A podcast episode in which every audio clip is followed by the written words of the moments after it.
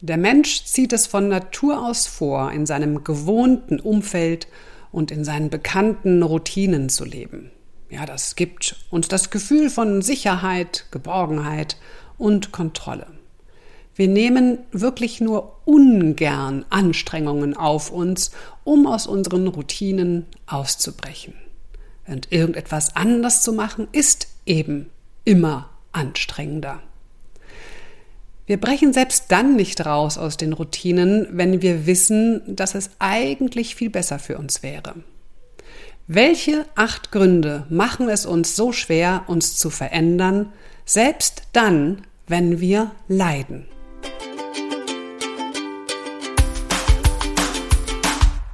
Hallo und schön, dass du ganz Ohr bist. Hier kommt der Fritzeblitz, ein Gedanke, der den Funken in dir zündet. Der Podcast mit Nicola Fritze. Ich bin Rednerin und Coach zu den Themen Veränderung, Motivation und Kreativität. Ja, fackeln wir nicht lange drum herum, fangen wir direkt an mit den acht Gründen, warum wir die Veränderung scheuen, selbst wenn wir wissen, dass es besser für uns wäre, uns zu verändern. Also selbst wenn es uns nicht gut geht, wenn wir leiden, scheuen wir, etwas anders zu machen, etwas zu verändern. Als Coach habe ich Unternehmen und Menschen schon in vielen Veränderungsprozessen begleitet. Wobei es natürlich auch in Unternehmen um Menschen geht, ist ja klar. Meistens arbeite ich mit Führungskräften, die Veränderungsprozesse im Unternehmen erfolgreich umsetzen sollen. Und da beginnt es immer mit der Selbstreflexion der Führungskraft und dem eigenen inneren Veränderungsprozess. Und es geht natürlich um die eigene innere Haltung, die ich also als Führungskraft gegenüber der Veränderung habe. Also um die Frage, wie bereit bin ich wirklich, diese Veränderung zu leben? Und zwar wirklich in tiefster Überzeugung. Was hindert uns jetzt daran, Veränderungen zuzulassen oder gar anzupacken? Beziehungsweise, wie tragen wir dazu bei, dass sich nichts verändert? Damit alles so bleibt, wie es ist. Grund Nummer eins, wie wir dazu beitragen, dass sich nichts verändert, wie wir es also schaffen, Veränderungen zu verhindern, ist, dass wir lieber die Sicherheit bevorzugen, die wir haben, auch wenn sie für uns leidvoll ist. Wie kann das sein? Ja, tatsächlich, das Elend das wir kennen, ist uns dann lieber als die ungewisse, vielleicht zwar glücklichere, aber doch sehr ungewisse Zukunft. Auch leidvolle Selbstbeschreibungen, zum Beispiel, ich bin ein Opfer. Ja, diese Opferrolle, die schafft eine Form von Identität und Sicherheit. Dann weiß ich, wer ich bin. Ich bin nämlich das Opfer. Und als Opfer lebt es sich ja relativ einfach, weil man keine Verantwortung für sich und sein Leben übernehmen kann. Man ist ja das Opfer und man kann ja nichts dafür. Der Wunsch nach Veränderung geht einher mit der Angst vor Veränderung.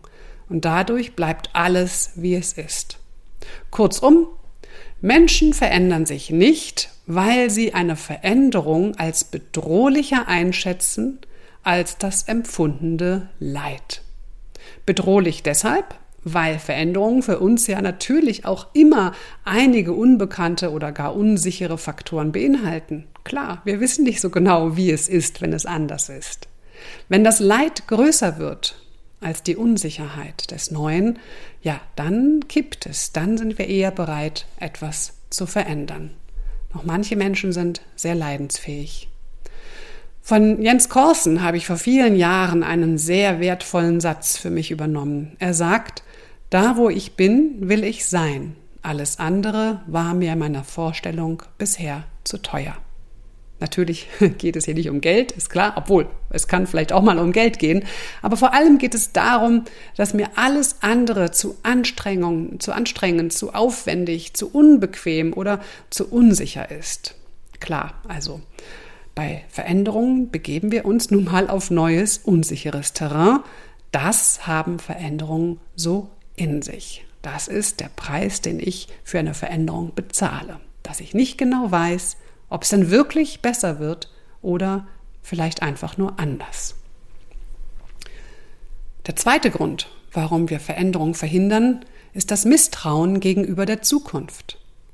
Und dieses Misstrauen resultiert oft daher, dass Veränderungssituationen in der eigenen Lebensgeschichte sehr oft als bedrohlich wahrgenommen war, wurden.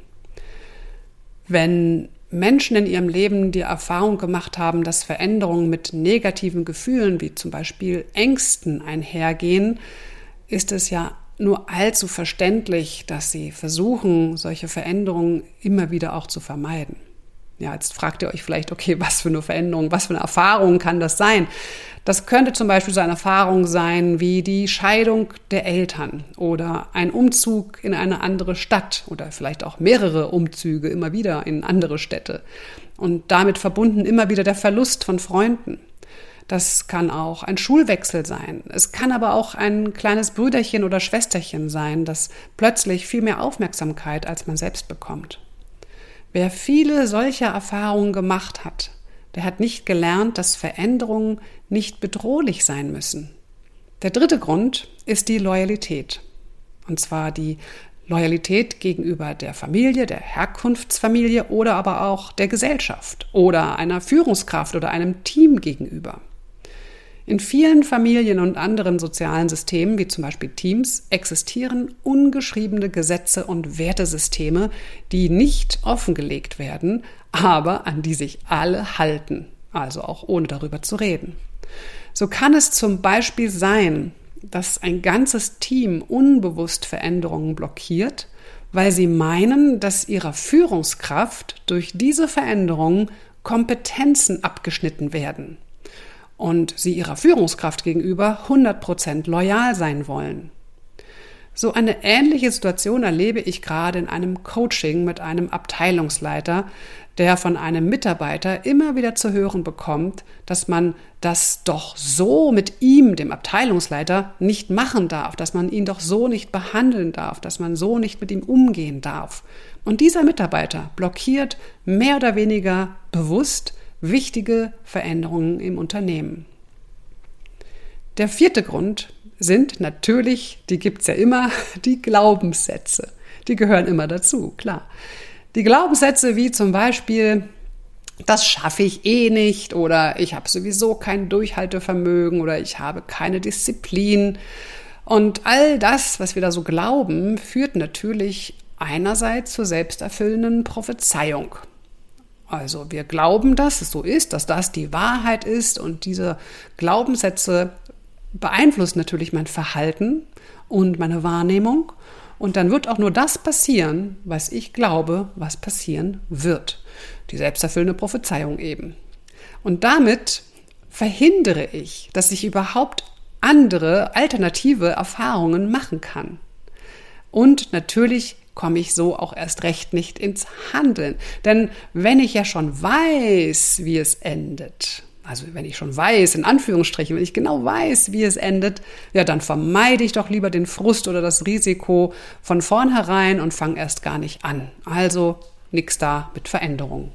Der fünfte Grund, warum wir Veränderungen verhindern, ist die Aufdeckung von Geheimnissen, die als sehr bedrohlich empfunden wird.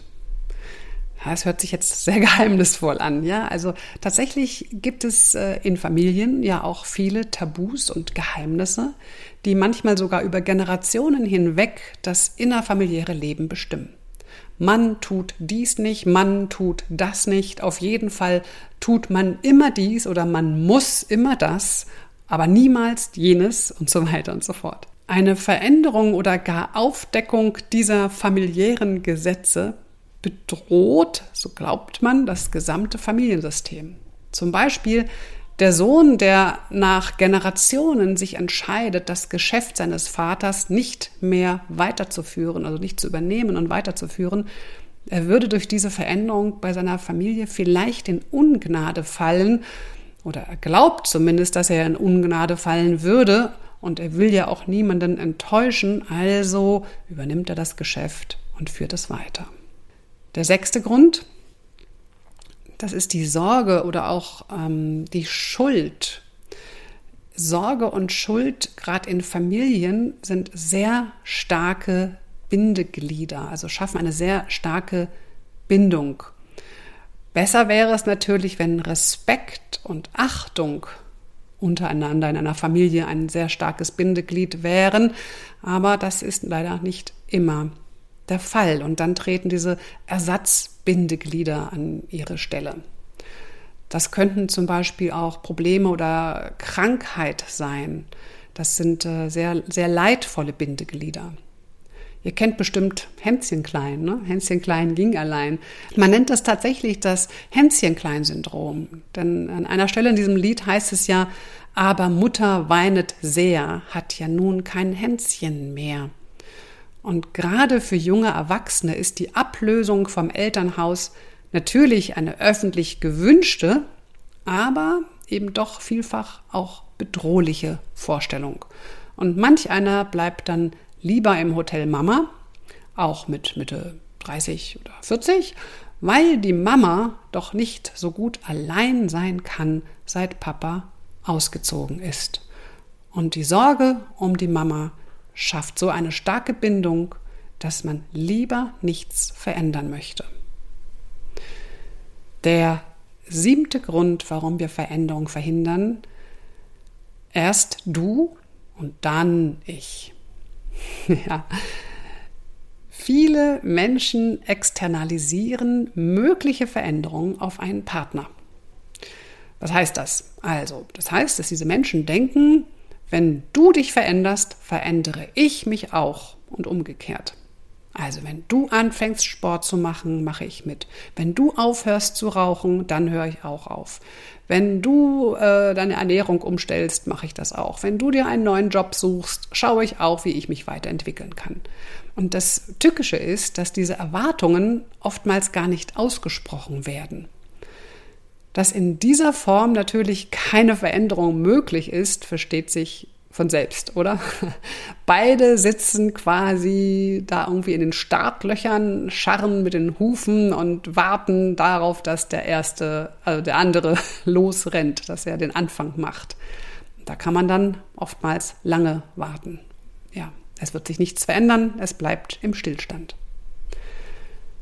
Der letzte und der achte Grund, warum wir verhindern, dass es anders wird, ist die Illusion, dass ich meine, dass ich jemand anderen verändern kann. Ah, diese Illusion des Ich schaffe es, ihn zu verändern. Für viele Menschen ist die Hoffnung, dass sich jemand irgendwann verändern wird oder dass irgendwann etwas sich verändern wird, die einzige Möglichkeit, das empfundene Leid zu ertragen. Je länger diese Illusion andauert, desto schwieriger wird es, aus diesem Spiel auszusteigen. So neigen zum Beispiel Frauen dazu, die von Männern geschlagen werden, zu diesen immer wieder zurückzukehren, weil sie glauben, dass er sich ändert. Oder sie akzeptieren die Alkoholeskapaden ihres Mannes oder auch ihrer Frau, je nachdem, weil sie meinen, Kraft meiner Liebe werde ich es schaffen, er wird oder sie wird vom Alkohol wegkommen. Und sie glauben, dass er oder sie sich ändert. Und das ist eine Illusion. Denn ob sich jemand verändert oder nicht, liegt nur in dieser Person selbst. Wir können von außen vielleicht anklopfen, aber die Tür kann nur von innen geöffnet werden. So, das waren die acht Gründe, die verhindern, dass wir uns verändern. Ich habe das versucht, hier sehr differenziert zu betrachten. Man kann allerdings auch eine sehr einfache Antwort auf diese Frage geben. Eine ganz kurz zusammengefasste Antwort. Und die wäre, dass die Nichtveränderung das System stabilisiert. Also wenn ich alles so lasse, wie es ist, bleibt das System stabil. Und Nichtveränderung reduziert Enttäuschungserwartungen bzw. Befürchtungen oder auch Ängste, Versagensängste, Wut oder Trauer. All das kann natürlich passieren, wenn ich etwas verändere. Doch wenn ich nichts verändere, verändert es mich. Und diese Entscheidung liegt bei jedem von uns. In der nächsten Episode spreche ich über die zwei Faktoren, die uns zu einer nachhaltigen Verhaltensänderung bewegen. Ja, es sind tatsächlich nur zwei Faktoren. Ich freue mich, wenn du wieder dabei bist und natürlich freue ich mich auch über deine ehrliche Bewertung meines Podcasts. Abonniere gerne den Fritzeblitz, wenn du keine Episode mehr verpassen möchtest. Bis zum nächsten Mal, bleib gesund und zuversichtlich. Das war die Nicola.